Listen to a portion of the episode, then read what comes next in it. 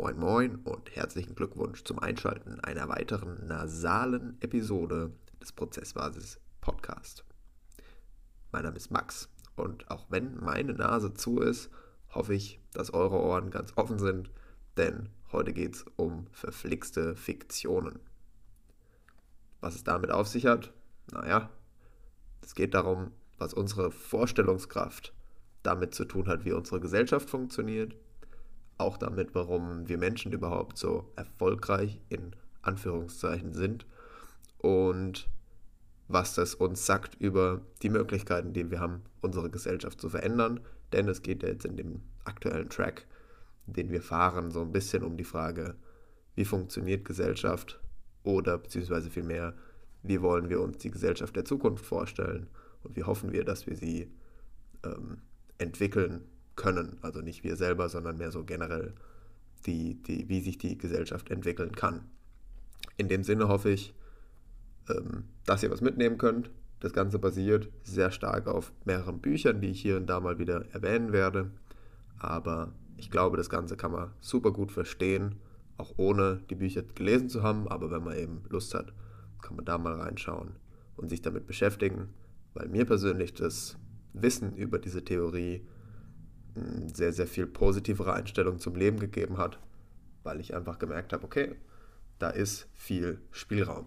Aber erstmal zu der Frage, worum geht es eigentlich und wo kommt das her? Nun, ich habe ja schon mal quasi jetzt im Anfang in der Einleitung erwähnt, dass es irgendwie die Vorstellungskraft des Menschen ist, die uns bzw. die Spezies Mensch so mächtig macht. Das heißt, dass wir im Vergleich zu viel stärkeren, größeren, schnelleren Tieren und äh, Lebewesen trotzdem überleben können. Und dass wir es eben geschafft haben, so eine komplexe Kultur aufzubauen. Ähm, und Vorstellungskraft ist eben eine Form von Fiktion, weil wir uns fiktive Welten vorstellen, die eigentlich nicht existieren. Aber bevor wir darauf eingehen, erstmal auf die Frage, was, wo kommt diese Vorstellungskraft eigentlich her? Dazu möchte ich so ein bisschen eingehen auf den Unterschied zwischen Intelligenz und Bewusstsein, ohne da jetzt das ganze ähm, wahrscheinlich psychologische, die ganze psychologische Debatte dazu aufzugreifen, vielmehr so das mein eigenes Verständnis, dass es eben Intelligenz gibt auf der einen Seite. Das heißt, auch Tiere können ja wahnsinnig intelligent sein, weil sie die Welt und ihre Umwelt in einem viel, viel komplexeren Umfang verstehen, wie wir Menschen das jemals könnten indem sie beispielsweise ihre motorischen Fähigkeiten viel, viel besser unter Kontrolle haben, indem sie ihre Beute ähm, per Geruch verfolgen können. Das sind ja alles Formen von Intelligenz, die weit über das hinausgehen, was der Mensch imstande ist, in seiner Umwelt zu tun. Ähm, ich meine jetzt natürlich nicht Intelligenz in Form von zwei Zahlen aufaddieren oder Division durchführen, weil das natürlich sehr, sehr beschränkte Formen sind, die der Mensch sich ebenso definiert. Ähm, so, jetzt gibt es aber ja ganz offensichtlich irgendwie einen Unterschied zwischen intelligenten Tieren und bewussten Tieren. Und dieser Unterschied ist eben das, was man sagt, ähm, was zumindest äh, Yuval Noah Harari in seinem Buch Sapiens beschreibt, als die Imaginationsfähigkeit, die eben durch Bewusstsein entsteht. Aber was macht erstmal dieses Bewusstsein eigentlich aus im Vergleich zur Intelligenz? Ich stelle mir das so vor, dass so ein intelligentes Tier, also ein Leopard oder so, ähm, ohne dem jetzt Bewusstsein abzusprechen, aber der lebt halt im Moment. So, der ist super in dem Moment, er lebt einfach sozusagen in den Tag hinein, ähm, ohne sich Gedanken darüber zu machen, was er gerade macht oder wie er gerade ist, sozusagen. Er denkt nicht in dieser Metaperspektive darüber nach. Ähm, und ich glaube, so eine Katze oder so, wenn man die beobachtet, dann, dann liegt die im Moment, wo sie liegen will. Und wenn sie nicht mehr liegen will, dann geht sie halt. Oder geht sie fressen oder geht sie jagen oder geht sie spielen. Geht sie sich ein paar Streichler abholen.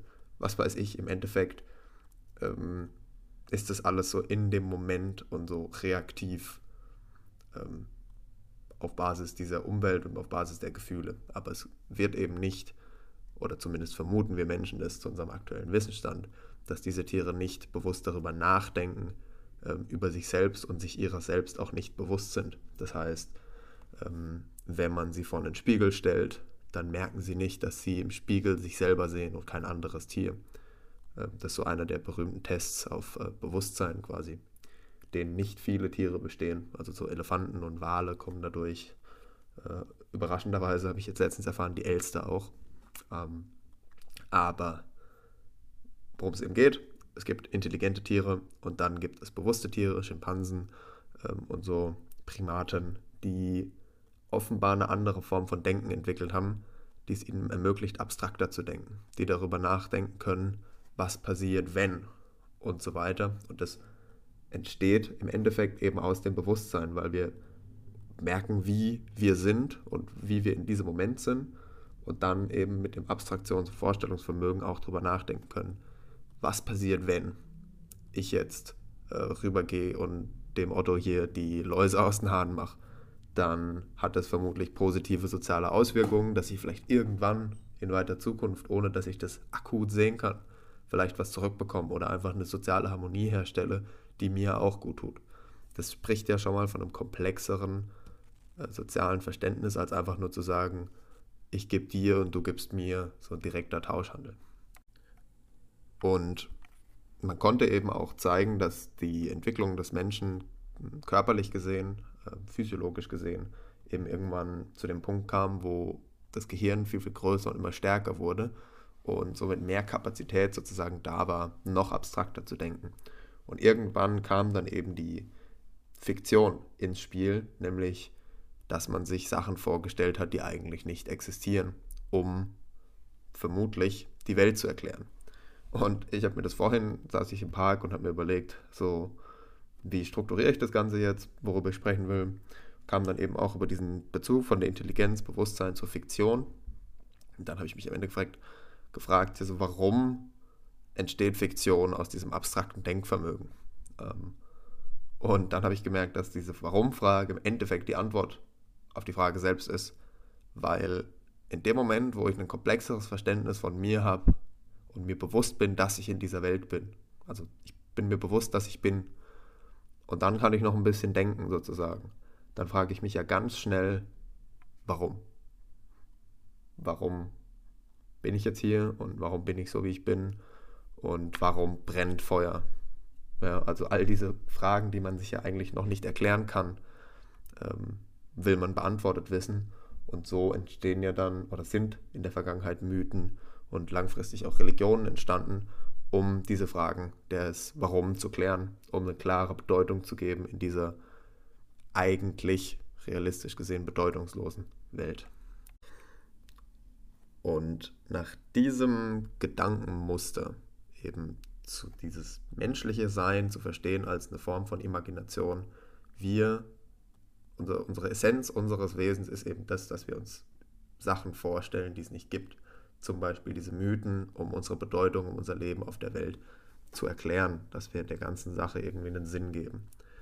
Ähm, dieses Argument greift eben der Yuval Noah Harari in seinem Buch Sapiens auf und geht dann so durch die ganze Menschheitsgeschichte ähm, durch und betrachtet eben einzelne Elemente bis zum heutigen Tag und dann noch ein kleines bisschen in die Zukunft eben aus dieser Perspektive. Und dabei kommen ein paar ganz, ganz interessante Gedanken rum, weil wenn man jetzt glaubt, so ja, Mythen, Religion, wir als westliche Menschen haben das ja alles hinter uns gelassen, so in, in dem Sinne, dass wir ja jetzt rational denken und aufgeklärt denken, wissenschaftlich denken. Wir glauben ja nicht mehr an Mythen. Aber ähm, wie der Harari eben erklärt, sind Fiktionen auch Sachen, die viel, viel weniger greifbar sind. Dass man nicht sagen kann, okay, das ist ganz klar erfunden, wovon du hier sprichst. So, wenn du mir sagst, da gibt es einen Gott mit drei Köpfen und dem muss ich jetzt ein Lamm opfern, damit es morgen regnet, dann kann ich dir jetzt heute sagen, ja gut, das ist äh, Quatsch. Ne? Schaue ich auf wetter.de und dann sage ich dir, ob es morgen regnet. Aber ähm, im Endeffekt glauben wir in, in einem leichteren Maß immer noch an Fiktionen und davon möchte ich jetzt ein paar vorstellen, die eben nach wie vor sehr, sehr mächtig sind und unser Leben vollkommen eigentlich ähm, kontrollieren in einer Art und Weise. Beispiel Nummer 1 hat jeder von euch wahrscheinlich im Geldbeutel, hoffentlich ein bisschen, nämlich Geld. Und im Endeffekt versuche ich jetzt mal quasi rational daran zu gehen, mir zu überlegen, was ist der Wert von Geld. Dann sehe ich da ein Stück Schein, ein Stück Papier in den meisten Fällen, was an und für sich ja niemals den Wert hat, der draufsteht. Woher, woher kommt also dieser Wert, dass ich sage, mit den 10 Euro kann ich mir was kaufen? Der kommt daher, dass ich daran glaube, dass die Kassiererin beim Aldi auch dran glaubt, beziehungsweise vielmehr, dass Aldi als Firma auch dran glaubt, dass der 10 Euro Wert hinten dran stecken, wenn ich den 10 Euro hinlege. Das heißt, wir glauben alle kollektiv an diese Fiktion Geld. Wir glauben daran, dass Geld einen Wert hat und so funktioniert unsere Zusammenarbeit in der Gesellschaft, weil wir Wertaustausch über Geld machen können. Das ist, klingt irgendwie, ja, also ich finde es relativ offensichtlich, dass das eine Sache ist, die einen sehr, sehr tiefen Einfluss auf alle unsere gesellschaftlichen Interaktionen eben hat, weil sie darauf basieren, dass wir an etwas glauben, was es eigentlich nicht gibt, nämlich den Wert von Geld. Der zweite Punkt, den ich jetzt auch schon erwähnt hatte, ist sowas wie Aldi. Aldi ist eine Firma und jeder von uns kann sich irgendwie was darunter vorstellen, wenn wir sagen Aldi. So, ich habe einen Vertrag mit Aldi, wenn ich da hingehe und einkaufe, dann schließe ich einen Vertrag mit Aldi. Aber was ist eigentlich Aldi so? Wenn man rational überlegt, dann ist auch Aldi wieder nur eine Fiktion, nämlich ein gesetzliches Konstrukt, was erfunden wurde, wo Leute dran glauben, dass auf diesem Stück Papier jetzt Wahrheit entstanden ist. Es gibt jetzt ein Aldi, es gibt jetzt diese juristische Person, das gibt es ja sogar im, im Gesetz, dieses Konzept der juristischen Person, die ähnliche Rechte hat in diesem vertraglichen Kontext wie eine natürliche Person, aber halt eigentlich keine Person ist.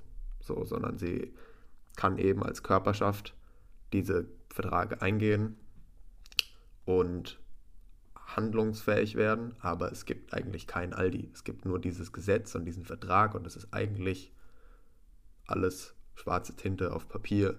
Insofern nicht real, wenn man es äh, ganz rational, realistisch anschauen würde. Jetzt sind aber ja Geld und ähm, Gesetze ja zwei Sachen, die eigentlich an und für sich, ohne jetzt deren Nutzung und Fehlnutzung ähm, zu beurteilen, gute Dinge sind. So, Geld ermöglicht es eben, Handel zu betreiben, unabhängig von der Ware und unabhängig von der einzelnen Person, mit der ich handle, kann ich mich auf einen Wert einigen. Super Sache. Gesetze finde ich prinzipiell wahrscheinlich auch gut. Ähm, aber es gibt eben auch negative Seiten von Fiktion. Und eine davon hatten wir das letzte Mal in dem Podcast schon angesprochen, ist Marketing. Und dahingehend ähm, ist es jetzt wieder eher ein ernster Podcast, aber muss halt auch mal gesagt sein oder ge gemacht werden.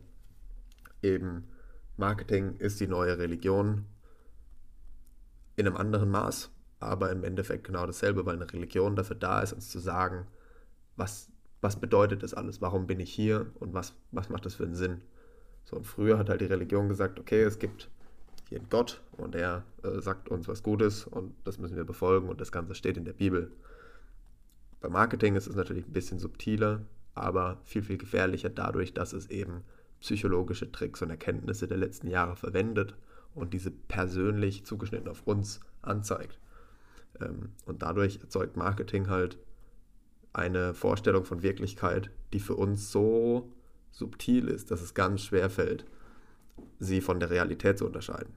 Das heißt, Marketing flößt mir ganz unterbewusst dieses Bild ein, dass es gut ist, zum Beispiel ja, äh, Sonnenurlaub am Strand zu machen und dabei neue Klamotten zu tragen, weil das ist das, was ich überall auf der Werbung immer wieder sehe.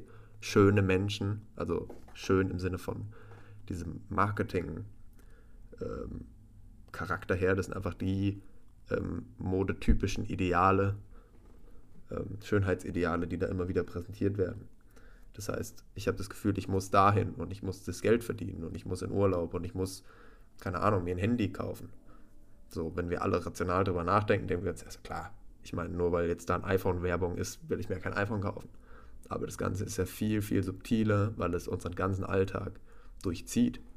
Das heißt, man kann ja keinen Tag mehr verbringen, also man ist irgendwo wandern im, im Backcountry, äh, ohne Werbung zu sehen. Und diese Werbung hat immer einen Einfluss auf uns. Man kann sich einreden, es hätte keinen Einfluss, aber dann belügt man sich gewisserweise selber. Und der Gedanke, finde ich, ist auch wieder ganz gut aufgegriffen von dem Harari. Aber in seinem neuen Buch, 21 Lessons for the 21st Century, heißt das. Und da schreibt er im Endeffekt, wenn du glaubst, freien Willen zu haben, dann muss man das differenziert betrachten. Wenn du mit freien Willen die Freiheit meinst, das zu tun, was du willst, also was du, what you desire, schreibt er, dann ja, dann hast du freien Willen. Aber du hast keinen freien Willen dahingehend, dass du wählen kannst, was du willst. Das heißt, um, ähm, you can't choose what to desire.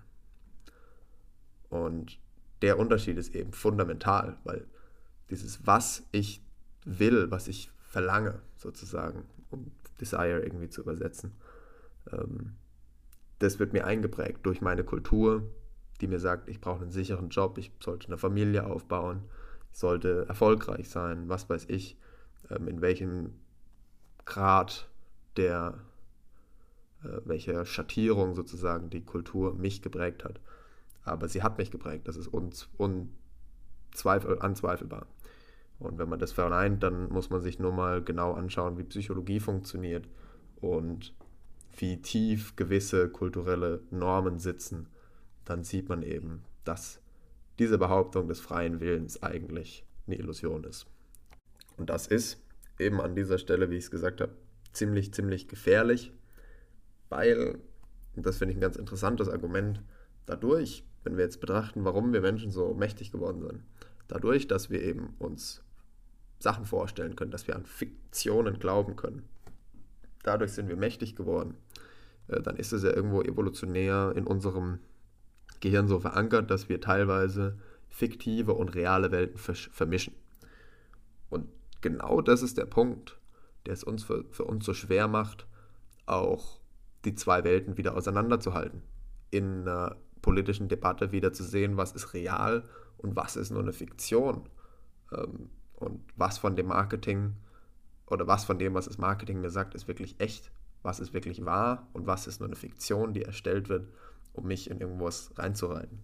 Das fällt uns eben wahnsinnig schwer, genau weil ähm, wir so gut darin sind, uns Sachen vorzustellen und diese Grenze zu vermischen.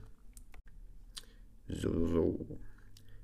Hm, da wir jetzt aber ja allermeistens kein Depri-Podcast sind, und keine schlechte Stimmung verbreiten wollen, geht es natürlich auch wieder darum, wie können wir das Ganze nutzen und wie können wir das Ganze aufgreifen für unsere Theorie jetzt in dem Fall.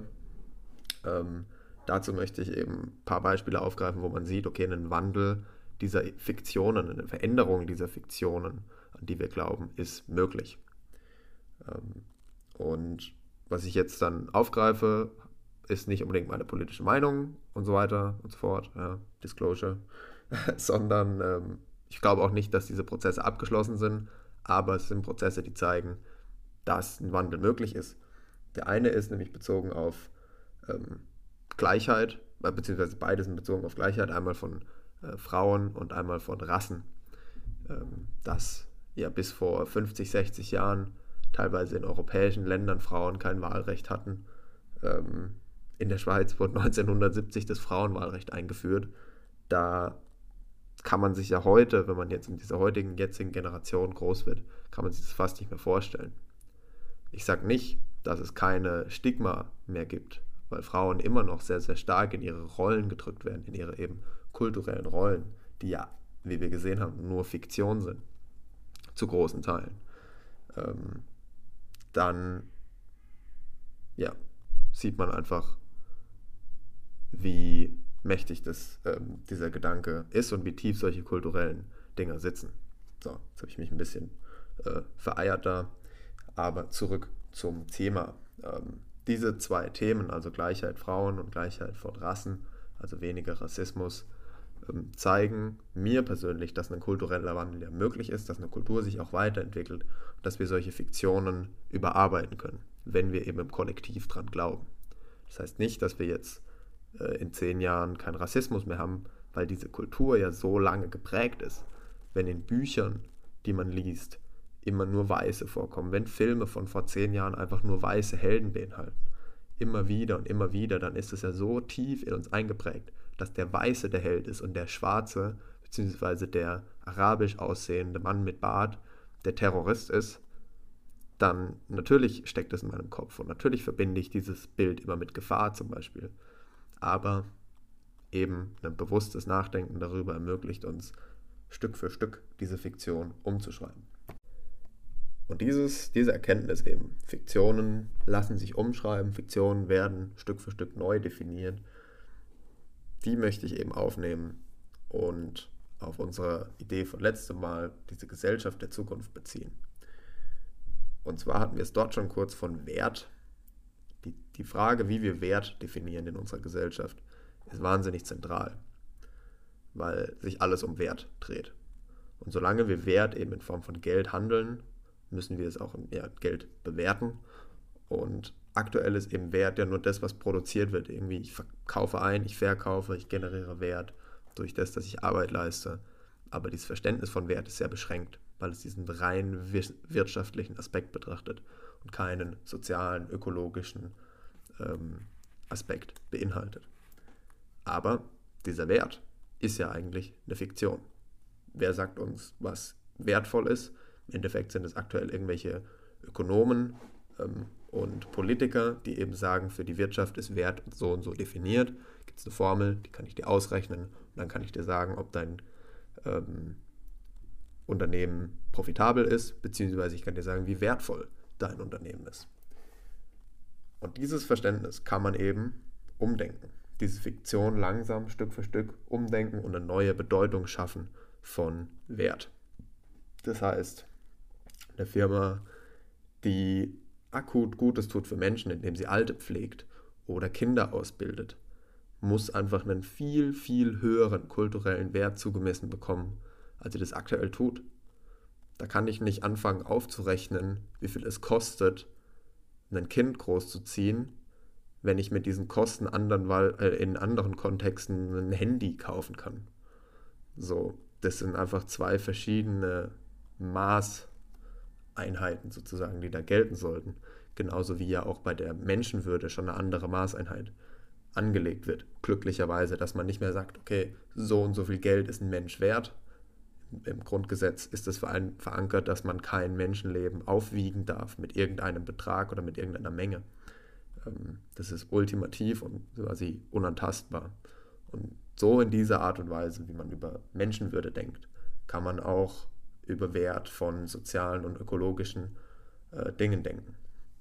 Natürlich, solange es sich auf wirtschaftliche Dinge bezieht, macht es Sinn, das in Geld zu bewerten, zum Beispiel durch eine CO2-Steuer. Kann ich ähm, ökologische Verschmutzung ähm, bewerten. Da kann ich sagen, so und so viel CO2 auszuschütten, kostet so und so viel, weil es die Welt so und so stark kaputt macht. Und dann wird es eben eingebunden in das ökonomische System von Kosten und Leistung. Kosten und Leistung, was ist denn jetzt los? Ey? Der badische Akzent.